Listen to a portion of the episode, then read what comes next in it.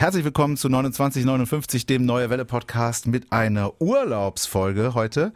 Äh, da, ja, das klingt tatsächlich immer ein bisschen komisch. Ich bin im Urlaub und der Carsten wäre jetzt alleine im Studio und deswegen habe ich mir schon in der letzten Woche einen Gast eingeladen, ähm, um eben hier trotzdem einen einigermaßen aktuellen und guten Podcast abzuliefern, auch wenn ich tatsächlich gar nicht da bin. Und ich freue mich sehr, ich freue mich wirklich wahnsinnig, äh, dass ich ihn endlich endlich mal wieder live in Person mir gegenüber sitzen habe. Hans Schmucker von GFK Entertainment ist bei mir.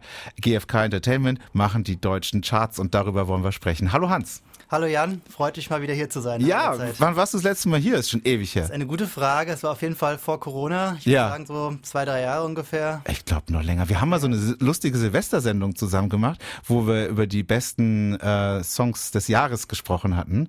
Äh, war wahnsinnig viel Arbeit. Da haben wir Stunden, glaube ich, hier im Studio verbracht. Aber war auch sehr schön. Ähm, nervös? Ein bisschen, ja. ja. Mein erster Podcast in der Form. Ehrlich? Insofern, ja. Ich dachte, jeder erwachsene Mann über 30 hat mittlerweile seinen eigenen Podcast. Nee, noch nicht, aber ich werde es mir überlegen. Bei euch, äh, bei euch, also es wäre doch auch bestimmt spannend, ein, ein eigener äh, GFK-Charts-Podcast. Also erzählt hätte man auf jeden Fall viel. Ja, also musst du mal drüber nachdenken da in Baden-Baden. Komm, wir wollen dich ganz kurz ein bisschen kennenlernen. Ähm, Hans Schmucker, äh, Du bist Pressesprecher von GFK Entertainment. Genau, richtig. Die offizielle Bezeichnung lautet Specialist Communications, aber damit kann niemand was anfangen. Nein, ich finde das super. Specialist Communications ist die beste Berufsbezeichnung, die ich jemals gehört habe. Ich finde das ganz toll. Äh, wie, wie wird man Specialist, Specialist, Special, Spe Daher Pressesprecher. Wenn man den, die, die, die, die Jobname einigermaßen korrekt aussprechen kann, ja. Aber wie, wie ist dein Weg dahin gewesen? Ich habe tatsächlich Journalismus studiert ähm, und dann habe ich den Schwerpunkt PR gewählt. Ähm, das Ganze auf dem Online-Zweig mhm. und ähm, ja, dann sehr, sehr viele Praktika gemacht. Ähm, das ist eigentlich schon zwingend erforderlich. Und ähm, dann bin ich jetzt vor ungefähr ja, ziemlich genau 13 Jahren in Baden-Baden gelandet. Krass. Wo kommst du ursprünglich her? Ich komme ursprünglich aus dem wunderschönen Odenwald, das ist in Südhessen. Ja, kenne ich, bin ich geboren. Ich bin im Odenwald geboren. Ach, wirklich? Ja, in, Wo denn? in Darmstadt äh, geboren und dann in Rheinheim aufgewachsen. Ach, Rheinheim ist ja das Tor zum Odenwald. Mensch, da kennen wir uns so lange und das wusste ich noch nicht. ja, wo, woher genau? Äh, aus Michelstadt. Michelstadt, okay, doch, ich glaube, das hattest du mir schon mal gesagt. Hat Vielleicht habe ich Rathaus. mein Odenwald-Geheimnis damals geheim gehalten. Kommt dann nicht auch der Tischtennisspieler Timo Boll her? Ja, richtig, genau. Ich finde immer, wenn ich den höre, denke ich immer an dich, weil ihr habt so einen, so so einen leicht hessischen Akzent, aber nur so ganz leicht. Ich finde, der klingt immer sehr ähnlich. Ja, man merkt es an ein paar Wörtern äh, nett statt nicht zum Beispiel. Ja. Ähm. Und gell, gell rutscht mir in letzter Zeit auch ständig, ständig wieder raus. Gell, so was ja. Urhessisches, gell? Gell. Aber ein bisschen Badisch habe ich auch schon übernommen. Ja, was? ja, das ist äh, schwierig. Ne? Aber es ist so schön, dieses Weisch, Kansch, Wilsch. Ja, also mir gefällt es hier sehr gut. Ja. Und ähm, also Hügellandschaft, da musste ich mich gar nicht so großartig umgewöhnen vom Odenwald her. Das stimmt. Äh, Odenwald ist aber auch wunder wunderschön. Äh, ich fahre sehr gerne Fahrrad im Odenwald. Ähm, in Rimbach, Mörlenbach und so, die Ecke bei Weinheim. Äh, da gibt's traumhafte Strecken, die auch sehr gut ausgeschildert sind, aber auch nicht ohne. So, das hätten wir geklärt. Sehr schön. Sehr gut. Ähm, sprechen wir ein bisschen über die deutschen Charts. Äh, da fällt mir ein, äh, Dieter Thomas Heck, ZDF-Hitparade, äh, live aus Berlin hat er immer gesagt, irgendwie so willkommen im Studio, irgendwie sowas. Und irgendwie hat er auch immer Media Control erwähnt. Und das war so das erste Mal, dass ich was von den deutschen Charts gehört habe, weil ich wusste, das hängt irgendwie zusammen. Aber das seid ihr nicht. Das sind wir doch. Ähm, wir heißen nur anders jetzt ah, okay. mittlerweile. Wir heißen es GFK Entertainment, davon Media Control GFK. Aha. Und ähm, wir gehören jetzt aber seit äh, einigen Jahren komplett zu GfK. Also GfK ist das größte deutsche Marktforschungsunternehmen, Richtig. sitzen in Nürnberg ja. und wir sind letztlich eine Zweigstelle in Baden-Baden. Oh, die und das wäre jetzt so meine erste Frage auch. Wieso werden denn die deutschen Charts ausgerechnet in Baden-Baden gemacht? Baden-Baden ist ja jetzt nicht so der Nabel der Musikwelt. Das stimmt, aber wenn man so ein bisschen in die Historie geht, dann macht das schon Sinn. Ähm, und zwar ähm, hat das alles eigentlich im Jahr 1976 angefangen. Mhm. Damals mhm. hat Karl-Heinz Kögel die Media Control gegründet. Mhm. Karl-Heinz Kögel ähm, war vorher als Moderator aktiv beim SWF, ah. also SWR 3 mhm. ähm, Vorgänger. Und ähm, die hatten damals ein ziemlich progressives Programm, äh, hatten den Popshop, ähm, das war äh, an junge Leute gerichtet. Und er hat da viel Erfahrung eigentlich im Musikbusiness sammeln können und hat dann sich entschlossen, äh, weil es einfach einen großen Bedarf gab an Marktforschung und ähm, man hatte tatsächlich zum Beispiel ähm, keine Airplay-Charts in der großen Form, wie es das jetzt heutzutage mhm. zum Beispiel gibt. Ähm, Airplay-Charts sind die äh, Charts der Songs, wie sie im Radio gespielt werden. Die meistgespielten genau. Songs im deutschen Radio. Genau, genau. Und ähm, da äh, ist er dann auf die Idee gekommen, Mensch, da könnte man doch mal was auf die Beine stellen und hat dann ähm, unter anderem, das ist eine ganz witzige Anekdote, zusammengearbeitet mit Gefängnisinsassen. Die haben sich dann stundenlang äh, hingesetzt, also hatten dann auch nicht so viel zu tun ähm, und haben dann ähm, die Programme mitgeschnitten, vier Stunden lang, immer auf ein Tonband. Dann ist das Ganze äh, an die Media Control geschickt worden, die haben es dann ausgewertet und so sind dann die ersten repräsentativen Airplay-Charts entstanden, 1976. Und ein Jahr später kamen dann die Verkaufscharts, also die offiziellen deutschen Charts. Das ist ja Wahnsinn. Also die Airplay-Charts gibt es tatsächlich länger als die normalen Jein. Verkaufscharts? Jein. Ähm, also bisschen äh, zurückgehen muss man noch. Ähm, angefangen hat eigentlich alles so in den 50er Jahren mit mhm. äh, den Jukebox-Charts. Mhm. Ah, okay. Also Jukebox sagt hoffentlich noch ja. dem einen oder anderen Hörer was. Ähm, ist ja auch heutzutage wieder ein bisschen im Kommen, so in Bars und äh, Kneipen sich ab und zu auch wieder. Also Automaten, wo man Münze mhm. reinwirft, da wird eine Platte aufgelegt.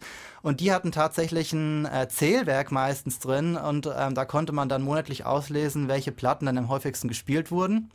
Und ähm, das wurde dann von der Zeitschrift Der Automatenmarkt veröffentlicht in Chartform. das war in den 50er Jahren, klar, da war da sowas wie Elvis Presley angesagt Aha. oder ein Peter Alexander. Ähm, das war so die erste Chartliste. Ähm, dann Ende der 50er, Anfang der 60er hat der Musikmarkt, also auch eine Fachzeitung, die es mhm. mittlerweile nicht mehr gibt, mhm. ähm, das Ganze ähm, auch übernommen oder angefangen, ähm, auch Schallplattenverkäufe zu integrieren. Mhm. Und dann 1977 gab es dann den Startschuss der offiziellen deutschen Charts. Das war dann nochmal breiter ähm, angelegt, das Ganze, und im offiziellen Auftrag vom Bundesverband Phono, also Bundesverband Musikindustrie mhm. heutzutage, mhm. also letztlich die Interessensvertretung der Labels. Und die Idee da war, und das ist das Novum eigentlich, dass man so ein Drei-Säulen-Modell etabliert hat. Das heißt, es gibt einen Chart-Ermittler, das war dann die Media Control. Mhm. Es gibt jemanden, der die Regeln festlegt, das war dann eben der Bundesverband. Mhm. Und es gibt jemanden, der die Charts veröffentlicht. Das war dann der Musikmarkt und mittlerweile sind es natürlich sehr viele Medien dazugekommen. Und ähm, genau, diese Art der ähm, ja, Chartermittlung, die hat eigentlich bis heute Bestand. Natürlich haben sich jetzt ähm, die Methoden geändert. Dann kann er gleich nochmal was dazu erzählen. Keine Gefängnisinsassen mehr? Keine Gefängnisinsassen mehr. das ist eine Wer wird Millionär-Frage. Ne? Das ist die eine Million Euro Frage. Wer hat äh, bei den deutschen Charts ursprünglich angefangen, die, die Musik zu zählen? Äh, waren es A, Computer, B, Gefängnisinsassen, C, äh, irgendwie, keine Ahnung. Also das äh, ist eine schöne, schöne Geschichte, eine schöne Story, finde ich toll.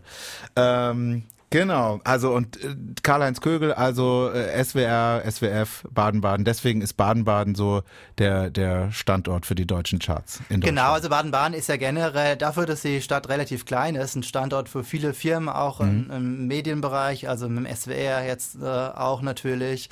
Ähm, dann hat Karl-Heinz Köhler später noch L-Tour gegründet. Ja, ähm, also dafür, dass Baden-Baden so klein ist, äh, sind da schon, oder waren da zumindest, mittlerweile nicht mehr, aber waren sehr viele äh, ja, Firmen und sind noch ansässig. Wie, wie wird Baden-Baden so wahrgenommen, ähm, wenn, wenn ihr mal irgendwie ähm, mit Plattenfirmen, ihr habt sicherlich viel mit Berlin zu tun. Ja, Berlin ist wirklich der Nabel der Musikwelt, kann man schon so sagen. Und wirst du da manchmal belächelt oder eher beneidet? Wie, wie sieht's aus? Wenn du äh, sagst, hallo, hier ist der Hans aus Baden-Baden dadurch, dass mittlerweile sehr viel elektronisch abläuft und ähm, per Mails äh, der Kontakt äh, ist und man dann auch, ähm, kann man später drauf kommen, die Pakete mit den Nummer 1 Awards, also mit den Preisen mhm. für die Künstler, die es erhalten, innerhalb von ja, einem Tag dann bei den Künstlern selbst ankommt, ist es eigentlich fast egal, wo die Charts ermittelt werden. Also klar trifft man dann ähm, einen Star dann nicht unbedingt mal auf der Straße, ähm, es sei denn, er ist jetzt gerade irgendwie zum SWR oder so unterwegs. Mhm. Ähm, aber ansonsten, ja, man muss erstmal tatsächlich erklären, wo Baden-Baden liegt. Also ja. das wissen viele nicht. Aber äh, ist ja auch schön, dass es in Baden-Baden sowas gibt. Also ich hatte letzte mich mit jemandem unterhalten ähm, und der, die, sie sagte ähm, mit einer Freundin, sie sagte, wenn sie nach Baden-Baden kommt, äh, ist es wie Disneyland für sie. Also weil das alles so schön ist. Ja, da kenne ich auch eine Anekdote zu. Also ja. wir haben ja Zeit, halbe Stunde. Ja, also ich habe noch viele Fragen in pedo. das ist tatsächlich, also Stichwort Disneyland, ähm, beim Festspielhaus hat mir eine Mitarbeiterin erzählt, ähm, hat sich jemand erkundigt tatsächlich, wo es denn hier in die Innenstadt geht, weil ja. das hier wäre ja das Disneyland. und sie hat dann, also die Touristin hat dann nicht verstanden, dass das eigentlich Baden-Baden ist ja. und hat gedacht, das wäre extra für Touristen aufgebaut. Es gibt aber noch einen extra Teil mit der Altstadt. und das hat ein bisschen gedauert, wie sie dann verstanden hat, das ist ein und dasselbe. Seid ihr gerade umgezogen eigentlich? Ja. Ihr seid nicht mehr in diesem Gebäude an der Ecke?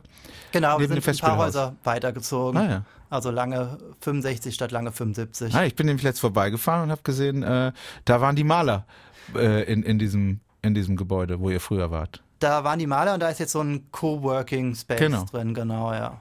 Ja. Nämlich lustigerweise, die Freundin, von der ich eben erzählt habe, die baut dieses Coworking Space mit ah, auf. okay. Aber das nur am Rande. Ähm, okay, wir wissen jetzt, warum die Charts in Baden-Baden sind. Ähm, jetzt die Kernfrage, dass du heute hier bist, für mich ist, ich möchte gerne wissen, wie die Charts gemacht werden, wie, wie sie heute gemacht werden. Wir haben jetzt schon so ein bisschen gelernt, Gefängnisinsassen mhm. und äh, Jukebox-Zählwerke. Ähm, ich kann mir vorstellen, irgendwann gab es dann mal das Ganze auch also wahrscheinlich in, in, innerhalb diesen Jahrtausends fing das dann an, dass das, äh, oder in den 90ern wahrscheinlich schon, dass das per, per Computer an euch übermittelt wurde. Wenn im Mediamarkt eben eine CD verkauft wurde, Scanner, dann ging wahrscheinlich immer auch eine Nachricht nach Baden-Baden. Oder, oder oder, oder wie war das damals? Ja, nee, äh, hast schon äh, recht. Also ähm, in den Anfangsjahren, in den 70ern, 80ern war es tatsächlich so, dass ähm, die Händler einen Fragebogen bekommen haben, mhm. den sie wöchentlich ausgefüllt haben. Und ähm, dort konnte man dann angeben, wie viele Platten verkauft wurden oder dann ab den äh, 80er Jahren auch, wie viele CDs verkauft wurden. Mhm. Und da gab es dann 1997 eine Umstellung und seitdem erfolgt das Ganze dann eben elektronisch. Mhm. Und, Bis 97 ähm, waren dann nicht auch noch die, die Airplay-Charts irgendwie relevant? Wurden dann nicht auch noch Radiosender mit, mit angerufen? Äh, Airplay war zwischen 89 und ich glaube 2001 ja. Teil der Charts und ist mittlerweile wieder seit 2020. Ach, siehst du? Genau. Okay, also Computer ab 97. Wenn ich äh, damals meine Mariah Carey CD gekauft habe, äh, habt ihr da irgendwie, wahrscheinlich haben die dann Sammelmeldungen abgegeben genau. äh, am Ende der Woche. Heute, äh, in dieser Woche, in den letzten sieben Tagen haben wir so und so viel CDs und Platten und Kassetten verkauft und dann haben die das an euch geschickt und ihr habt das ausgewertet. Genau, richtig. Mit einer bestimmten Gewichtung wahrscheinlich auch, wenn dann noch Radiosachen mit dabei waren, floss das irgendwie rein. Aber im Endeffekt ging es darum, dass wenn 20.000 CDs verkauft wurden, habt ihr das auch so notiert. Ja, das ist richtig. Und irgendwann ähm, kam dann, wurde umgestellt, nicht mehr auf die Stückzahl, sondern auf den Umsatz, oder genau, wie? Genau, das ist richtig, ja. Das ähm, kam dann einige Jahre später. Der Hintergrund ähm, da war tatsächlich, äh, dass es einige Produkte gab, die mehr oder weniger verramscht wurden, auch mhm. neue Produkte, die dann für ja, äh, damals sehr wenig Geld angeboten wurden. Und ähm, da gab es dann die Idee, dass man Mindestpreisregelung einführt, ähm, weil ah. diese Produkte natürlich nicht die Charts dann auch verfälschen äh, sollen. Klar. Wenn die neue Modern Talking CD für, für, für eine Mark verscherbelt Absolut. wird, ist natürlich anders, als wenn die neue Duran Duran CD äh, für äh, 5, 15 Mark verkauft wurde oder sowas. Ne? Ja, ist insoweit auch eine gewisse Marktverfälschung. Ja. Ähm, das Problem da war dann wieder, dass sich dann ein äh, Label bzw. ein Händler beschwert hat, gemeint hat, naja, er hat viele eher etwas niedrigpreisige Produkte generell. Mhm. Und ähm, da man jetzt auch nicht wollte, dass dann das Bundeskartellamt gleich äh, auf dem Plan steht und dass äh, es irgendwelche ja, Wettbewerbsverzerrungen gibt, hat man überlegt, Mensch, wie könnte man das denn machen? Und da kam man dann die, auf die Idee, dass man das Ganze umgehen kann, indem man die Charts einfach nach Umsatz ermittelt, ja. weil dann automatisch die höherpreisigen Produkte auch bessere Chancen auf eine höhere Chartplatzierung haben und die niedrigpreisige dann auch äh, entsprechend nicht so gut abschneiden. Also natürlich, wenn sie sich viel verkaufen, dann auch, ähm, aber das war eigentlich ein ganz guter Kniff. Und der hat unter anderem auch dazu geführt, das finde ich ganz spannend, ähm, dass in Deutschland nach wie vor ähm, ja, physische Produkte immer noch einen höheren Stellenwert haben als in anderen Ländern. Einfach weil man ähm, Produkte, Pakete geschnürt hat, Deluxe-Boxen etc., ähm, die dann einen gewissen Wert haben, auch beim Fan. Ähm, mhm. die dann natürlich höhere Chartplatzierungen erzielen können, ähm, aber wo der Fan auch eine gewisse Wertigkeit drin sieht. Und ähm, das finde ich eigentlich ganz spannend. Also klar, wir sind jetzt mittlerweile ähm, bei einem Anteil der CD von nur noch 13 Prozent angekommen. Immerhin hätte ich nicht gedacht, so viel noch, ja. Und ähm, also eigentlich zusammen mit Japan interessanterweise ist Deutschland so das Land, in dem physische Produkte immer noch eine gewisse große Rolle spielen. Also in anderen Ländern, wenn man sich Schweden anguckt oder sowas, ja, das ist ja. eigentlich was komplett digital. Jetzt kurze Zwischenfrage. Ähm, wir reden, äh, reden wir von Album-CDs oder diesen Maxi-CDs? Die gibt es nicht mehr, oder? Maxi-CDs, das gibt es nicht mehr. Oder was, was früher so eine Single-CD war? Ja, wieder interessanterweise, wobei das dann eher als Vinyl-Single veröffentlicht ah, wird. Ah, okay, ja. Ähm, also Maxi-CD, ja, gibt's schon auch. Ich meine, es gibt ja alles Mögliche. Ähm, in manchen Ländern wie in England kommt ja auch die Kassette wieder. In Deutschland ist es nicht so ein Riesenthema. Also ich war großer Minidisc-Fan. Ich freue mich schon Echt? auf den, oh, ja. die Rückkehr der Minidisc. Ich hatte sogar ein Minidisc-Autoradio. Das oh, wow. nicht. Ähm, okay, also es ursprünglich die Stückzahl. Dann äh, aus Wettbewerbskartellgründen ja. ging es nach dem Umsatz. Ja. Aber sicherlich klar, ist natürlich auch schwierig, wenn dann eben, wenn, wenn Musiker XY sein Album eben mit einem mit einem Kapuzenpulli zusammen verkauft, ja. dann ist natürlich auch wieder was anderes. Wie ist es denn jetzt aktuell mit Streaming. Reden wir mal über die Single-Charts, die aktuellen deutschen Single-Charts. Wie wird da die Nummer eins ermittelt? Ähm, die Nummer 1 der Singlecharts ist eigentlich mehr oder weniger parallel zur Nummer 1 der Albumcharts, zumindest ja. bei der Ermittlung. Also es gibt eine ganze Menge an Säulen, die da mittlerweile oder an ähm, ja, Absatzwegen, die mit reinfließen. Das sind zum einen dann die äh, physischen Produkte, also CD, auch bei den Singles Single, gibt. Vinyl-Single. Genau, Vinyl-Single. Ja. Und da natürlich dann die Verkäufe vor Ort. Also wenn ich in einen Elektronikladen gehe, also ist dann der sogenannte stationäre Handel, aber auch ähm, E-Commerce-Anbieter ähm, wie, mhm. ja, ich darf es ja nennen, also Amazon und Co. Ja.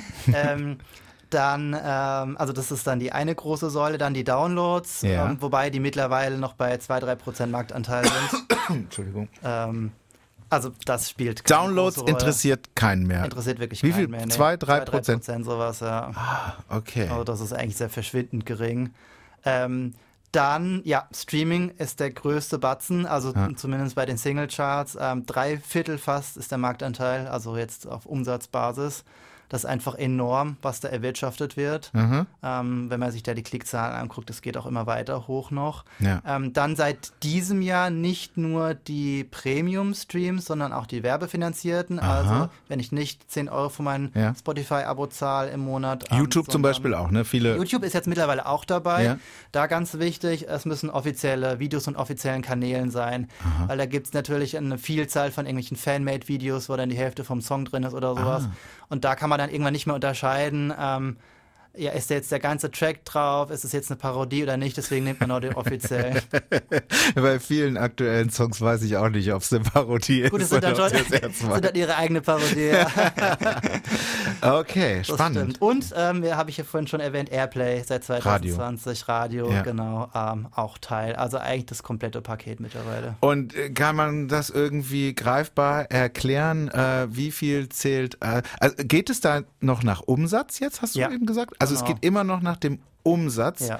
Ähm, welcher Song am meisten verkauft, das, das kann ich noch nachvollziehen in meinem Kopf, dass da Umsatz entsteht. Ja.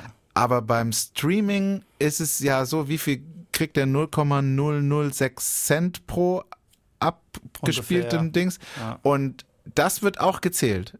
Das wird auch gezählt, aber man muss ja sehen, das sind ja ähm, pro Song ähm, Millionen Klickzahlen ja. pro Woche. Also die Top-Künstler, die können da gut von leben, aber natürlich die Top-Künstler. Ja. Also jetzt irgendeine unbekannte ähm, Band, die hat es dann schon sehr schwer. Klar, die ist auch auf den Portalen zu finden, einfach ähm, damit man sich die Musik auch anhören kann. Ja. Ähm, da gibt es ja auch wieder eine große Diskussion Richtung Vergütungsmodelle. Ja. Nimmt man dann die Beträge der Abonnenten und schüttet es man dann prozentual aus mhm. ähm, auf die Künstler. Das begünstigt dann halt wiederum die Künstler, die hohe Marktanteile haben. Oder nimmt man ein anderes Modell, was jetzt auch in der Diskussion ist, dass man wirklich auch den Künstlern, ähm, die äh, die Euros ähm, ja auszahlt, die auch gestreamt werden, wirklich von mhm. mir, also so ein direktes Vergütungsmodell da gibt es dann halt auch große Diskussionen. Ähm, aber es wird jetzt vielleicht ein bisschen zu weit. Für die Charts ist noch wichtig zu erwähnen, dass ähm, alles ab 31 Sekunden gezählt wird. Mhm. Ähm, weil ab da auch eine Vergütung an den Künstler erfolgt. Mhm. Also wenn ich 29 Sekunden einen Song streame, ähm, dann äh, fließt das nicht in die Charts ein und dann bekommt der Künstler auch nichts vergütet. Und das ist dann auch der Grund, warum Songs immer kürzer werden. Ja. Das ist ja momentan feststellbar. Ja. Ähm, und warum Songs schneller auf den Punkt kommen. Ne? Ja, also die Hook gleich am Anfang, genau. Der Refrain, Der äh, Refrain, das, genau. das Eingängige gleich am Anfang Ja. und keine langen Intros mehr. Also Ganz wenn ich mir genau. angucke hier äh, Born to be Alive oder sowas, so ein ganz alter Song. Ich glaube, das war der Song bei uns hier im System mit dem längsten Intro. Ich glaube, zwei Minuten oder sowas. Ewig lang. Äh, oder November Rain von Guns N' Roses. Ewig langes Intro. Ähm, das gibt es heute in der Popmusik nur noch ganz selten, ähm, weil damit die Leute bei Spotify oder bei diesen anderen Streaming-Plattformen eben mindestens 30 Sekunden dranbleiben, damit es gewertet wird. Unter anderem, also generell ist ja auch die Aufmerksamkeitsspanne nicht ganz so da. Also ich merke es an mir selbst, wenn ich irgendwie ein YouTube-Video mir anschaue, dann ist Werbung vorne dran und Ja. dann schon nach einer halben Minute bin ich schon wieder von irgendwas anderem abgelenkt. Also das kommt natürlich auch noch hinzu. Und man muss ja sagen, dass mit diesen kurzen Songs ist jetzt auch nichts komplett Neues. Nee. Also wenn ich jetzt so zurück in die 50er Jahre Ja. blicke oder 60er, äh, da hat es dann wieder andere Hintergründe mit, was dann auf so eine Platte draufpasst oder auf so, ein, äh, in so einer Jukebox abgespielt werden kann. Aber so Titel wie, keine Ahnung, Runaround Sue von Dion oder sowas oder ja, gibt es ja verschiedene Beispiele, die Genau. waren auch nur so zweieinhalb Minuten lang. Also Klar. ich finde es spannend, dass so was aus anderen Gründen natürlich, aber auch irgendwie wiederkommt. Grund, Grund war dann zum Beispiel, dass du eben auf einer Vinyl-Single nicht mehr unterbringen konntest. also ja. da hast du ja eben nur ähm, so und so viele Rillen drauf machen können. Ja, ja, genau. Ähm, so viel Zeit hattest du ja nur, ne? Und das hat dann auch irgendwann hat's dann Qualitäts, macht's Qualitätsunterschiede und so. Und jetzt leben wir eben in einer anderen Zeit. Jetzt ist es eben ähm, Spotify, dass die Leute da eben schneller wegschalten können, weil sie ja auch alles zur Verfügung haben. Das kann man sich ja gar nicht mehr vorstellen, wie wir in den 80er Jahren aufgewachsen sind.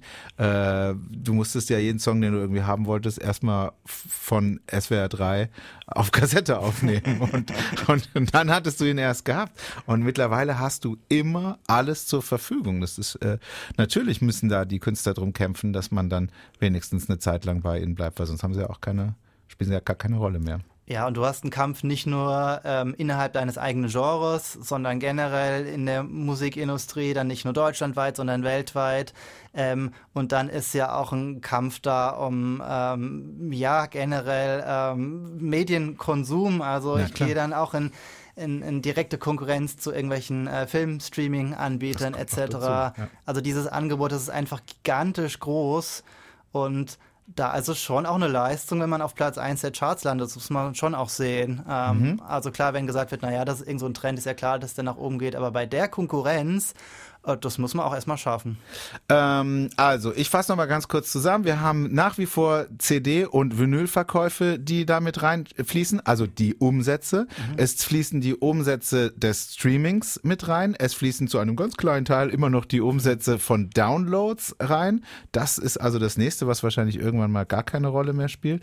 Und es äh, fließen äh, Radio-Airplays mit ein. Wie, wie kommt ihr da an die Zahlen dann? Auch von uns. Also wir schicken euch das, was wir gespielt haben und ihr wertet das aus. Ne, wir haben dann eine Kooperation mit Music Trace, das ist der offizielle Anbieter der Airplay Charts Mhm. Aha. und bekommen die Daten dann auf diesem Weg. Ah ja, also die Airplay-Charts werden nicht von GfK Entertainment gemacht, sondern von jemand anders. Genau. Hm? Aber ihr arbeitet zusammen.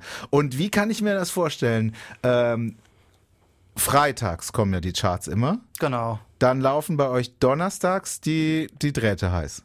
Äh, nee, eigentlich sogar freitags, weil wir die Daten täglich bekommen. Ja. Also die allerwenigsten Händler schicken das wöchentlich, sondern bekommen das täglich, weil ja viele auch Trends sehen möchten Mhm. und sehen äh, wollen, okay, ähm, ist es jetzt knapp, äh, muss ich vielleicht nochmal Marketingmaßnahmen irgendwas nachschieben, nochmal irgendwo Werbung schalten oder sowas, ähm, weil das ja auch ein, ja, ein gutes PR-Tool ist, einfach zu sagen, man ist auf Platz 1 der Charts.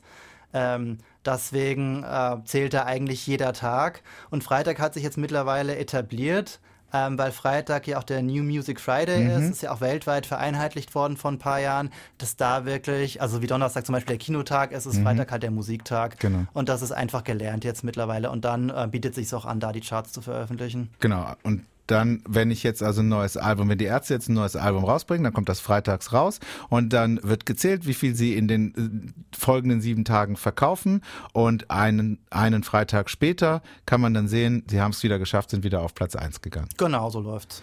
Jetzt die wichtige Frage. Ähm, wenn ich mir die aktuellen Charts so anschaue, äh, Platz eins, zwei und drei, seit einigen Jahren schon kenne ich da nichts mehr.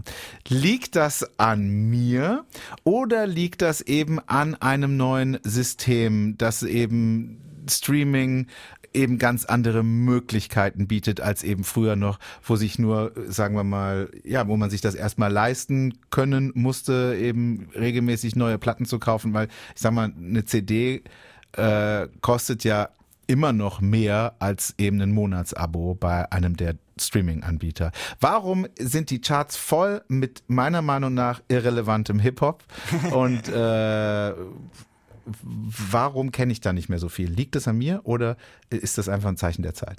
Also zum einen muss man ja tatsächlich unterscheiden zwischen Singlecharts und Albumcharts. Wir reden von Singlecharts. Wir reden von Singlecharts, ja. okay, weil Albumcharts ist wieder ein bisschen anderes äh, Absolut, Blatt, ja. genau. Ähm, Singlecharts, ja gut, also Streaming hat einen Anteil von drei Viertel am Umsatz. Mhm. Ähm, das heißt, ähm, das ist eigentlich der größte Teil vom Kuchen. Und ja, viele junge Leute streamen natürlich. Und da ist Hip-Hop einfach unglaublich gefragt. Das ist ja nicht nur in Deutschland so, sondern in vielen anderen mhm. Ländern auch. Ja, stimmt. Also, ich habe mir mal die französischen Charts angeguckt. Sind exakt, exakt die gleiche Musik da in, in der Top Ten, nur eben auf Französisch. Auf Französisch. Selbst ja. in der Schweiz gibt es Schweizer Mundart-Rapper. Ja. Ähm, das ist klar, ist ein bisschen lustig, sie jetzt hier so als Deutscher sich anzuhören, aber ja. äh, die sind auch enorm erfolgreich. Und wir ermitteln ja auch die Charts nicht nur in Deutschland, sondern in vielen anderen Ländern, Italien, Österreich und so weiter. Und ähm, das ist einfach ein weltweites Phänomen. Und ähm, Klar, ich meine, Hip-Hop ist immer so ein bisschen auch Abgrenzung, ist Jugendkultur. Ähm, damit zeige ich, dass ich irgendwie dann zum einen dazugehöre ähm, mhm. und ähm, aber auch ähm, ja ein Genre, was ja zum Teil auch ein bisschen provoziert gerne mal. Ja. Ähm, das kann man jetzt auch wieder nicht verallgemeinern. Es gibt ja auch ähm, ja, viele Popkünstler wie ein Crow zum Beispiel, läuft ja auch im Radio. Also auch da wieder sehr differenziert das Ganze.